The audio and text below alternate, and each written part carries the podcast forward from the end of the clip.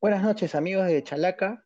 El partido que cierra la fecha el día de hoy, San Martín contra Melgar, ¿no? Un resultado que sorprende por, por el hecho de que las realidades de los dos equipos eran totalmente opuestas, ¿no? Una San Martín que venía muy mal, ¿no? Solo tres puntos en todo el torneo, a raíz de un triunfo ante Sport Boys, y un Melgar que había recuperado un poco el paso, ¿no? Con ese triunfo rimbombante contra Carlos Stein por 3 a 0 en Arequipa y también un triunfo de visita, ¿no? Ante la Academia Deportiva Cantolao, un 1 0, también gol de Cuesta.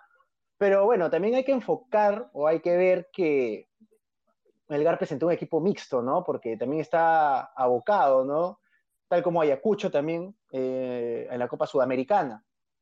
Y bueno, dado que perdió un partido increíble también contra, contra el Cuyabá, ¿no? Lo dominaba todo el, todo el primer tiempo, no, no concretó las ocasiones que tuvo y a la primera nomás eh, recibió goles, ¿no? Como el, el, buen Aldo Ramírez comenta siempre, ¿no? La Gran Perú, la Gran Perú que bueno, obliga a Melgar pues a empezar a sumar y por ello guardó sus mejores piezas para el cotejo que tiene que jugar a mitad de semana contra el River Plate de Uruguay, ¿no? En el Estadio Monumental Virgen de Chapi de Arequipa.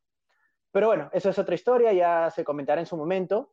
Lo cierto es que San Martín no tiene la culpa de ello, simplemente aprovechó el momento. Y bueno, la particularidad del elenco santo eh, fue el debut. Bueno, no es un debut, digamos, el segundo debut, el segundo aire, ¿no? De, de Víctor Rivera, ¿no? Un viejo conocido de la casa, sacó campeón al elenco santo en dos ocasiones, ¿no? 2007 y 2008 y bueno, San Martín decidió darle el cese, ¿no? A Juan José Lubera y optó, bueno, por alguien conocido, alguien de la casa, alguien que ya, ya sabe lo que es saborear el éxito, ¿no? Nacional, como es este Víctor El Chino Rivera, que tuvo poca fortuna, ¿no? El año pasado un paso breve por Cienciano, antes estuvo en Municipal, que tampoco pudo, pudo demostrar mucho, y, y bueno, se le dio la oportunidad a Víctor Rivera para, para regresar a su casa, ¿no? Al elenco santo y, y, obtuvo un gran triunfo, ¿no? Creo que, que esto puede ser un envión para, para, San Martín, perdón, y,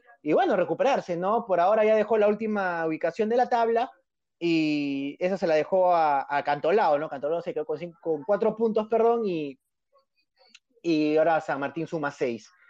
Bueno, vamos a repasar rápidamente cómo formó el elenco santo. El elenco santo optó por un 4-2-3-1, bueno, Víctor Rivera. Eh, Carlos Solís en el arco, en reemplazo de Martín Parra, que ahora estuvo en el banco de suplentes. Lateral derecho, Irvis Córdoba. En la saga central, un reconvertido a ¿no? Álvaro Ampuero, ¿no? Junto con alguien muy experimentado, como Marcos, el Flaco Delgado, capitán del elenco santo. Por la izquierda, Joseph Vega. Más adelante estuvieron Juan Tuesta y el ex Alianza Lima, bueno, prestado, ¿no? Axel Moyano en la primera línea de volantes. Poco más adelante el argentino Gonzalo Verón, ¿no? Ex estudiantes. Eh, Yamir Oliva eh, como 10, como enganche, ¿no? El, también en la misma situación de Axel Moyano, ¿no? Prestado por Alianza Lima. Y Alexis Rojas, ¿no? El ex Cristal, ex Vallejo, que ex Huancayo también, que bueno, se le dio la oportunidad de llegar al elenco santo y lo hizo muy bien, ¿no? Incluso hoy día anotó el primer tanto del partido. Y arriba el ecuatoriano, yo, Fresco Bar, que en verdad es muy buen 9, creo que San Martín acertó eh, en la contratación de este jugador. También conocido de la casa, ¿no? Ya estuvo en 2019 en el elenco santo, lo hizo muy bien y creo que eso también le valió para, para regresar, ¿no? Mientras tanto, Melgar estuvo con la misma formación, un 4-2-3-1, como lo comentaba al inicio, con un equipo mixto, no, no estuvo con sus principales figuras de arranque, por lo menos, algunos ni siquiera entraron como Bernardo Cuesta. Eh, empezó con Jorge Cabezú en reemplazo de justamente de Carlos Casia, ¿no? Habitual titular del elenco Characato. Eh, por la derecha, Matías Lazo. Eh, la saga central, Horacio Orzán, el argentino que salió como capitán, junto con José Luján. en, la, en la zona izquierda, Diego Augusto Rodríguez eh, en la primera línea de volantes, Jean-Pierre Archimbot con Freddy Oncoy. Más adelante estuvo Kenji Cabrera por derecha, Joel Sánchez por el medio y Johnny Vidales por izquierda, dejando como único hombre de ataque a Nicolás Figueroa, ¿no? Extrañó en demasía a Bernardo Cuesta, me parece, el día de hoy. Y ya nos contará un poco más Lenin, que estuvo a cargo del partido. ¿Qué tal, Lenin? Buenas noches. Buenas noches, Jorge. Buenas noches a los que nos escuchan. Eh, sí.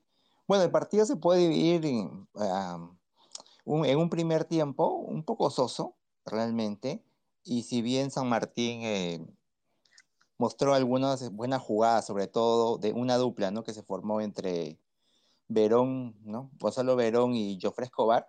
Eh, en el ni pasado unos cuantos minutos hay una acción, un error de Solís, ¿no? El arquero Carlos Martín Solís, y que dejó solo a Johnny Vidales, y ahí se pierde eh, Melgar un gol. Luego pasaron unos 10 minutos más y otra vez Johnny Vidales, un mal rechazo de Marcos Delgado, lo deja en el punto de penal sin marca y de nuevo eh, remata desviado. Y en el primer tiempo eso básicamente es lo que pasó. Ya en, la, en el complemento, San Martín eh, mejoró en cuanto al ataque, ¿no? Ya, ya no fue, salió un poco más decidido y vio que le podía hacer daño. Y de nuevo esa dupla, ¿no? Entre Verón, claro, también acompañado por Oliva, ¿no? Y Alexis Rojas, pero sobre todo Verón con Jofre Escobar, eh, lograron este, armar que, que, un juego más, este, más potente y con contragolpes, ¿no? Eh, pudieron haber hecho no solamente dos goles, sino tal vez uno, un tercero tal vez, o un cuarto.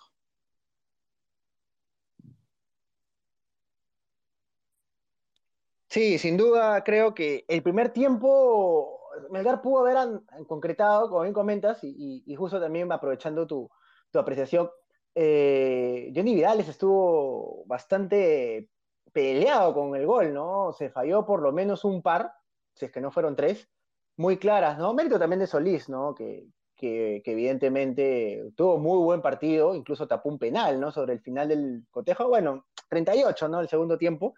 Eh, contra un jugador que hasta ahora no recuerdo haberle visto fallar penales, por ahí algún penal habrá fallado, pero no, no lo recuerdo. Eh, Luis Iberico, ¿no? Luis Iberico que justo entró en el segundo tiempo, uno de los, de los titulares habituales de Melgar, ¿no? Pero bueno, da la rotación que decidió realizar Néstor Lorenzo por, bueno, el, partido que les comentaba, ¿no? Que, que, se va a jugar el fin de, eh, a mitad de semana, perdón, contra, contra el River Plate de Uruguay, pues optó por esta rotación y, y por eso fue que, que entró más, no, arrancó el partido, ¿no?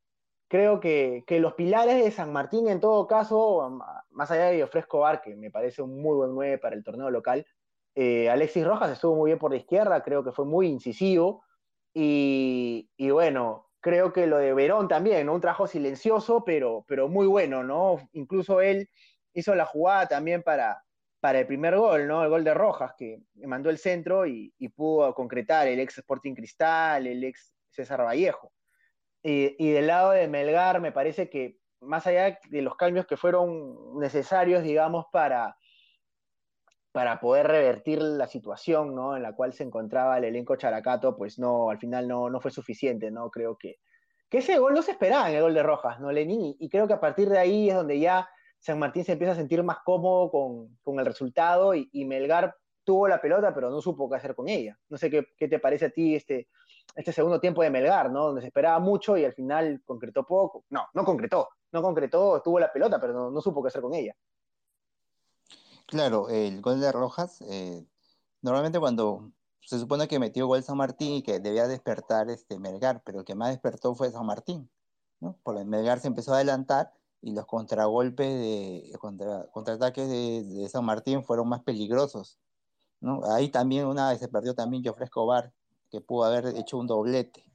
Otra, otra anotación es que eh, Néstor Lorenzo eh, rápidamente hizo cuatro cambios, ¿no? Entró Arias, ¿no? Alejandro Ramos, Pérez Guedes y Luis Iberico. La situación no cambió mucho en comparación a Víctor Rivera, que prácticamente los 11 que iniciaron terminaron, porque los tres cambios fueron a los 91 minutos ¿no?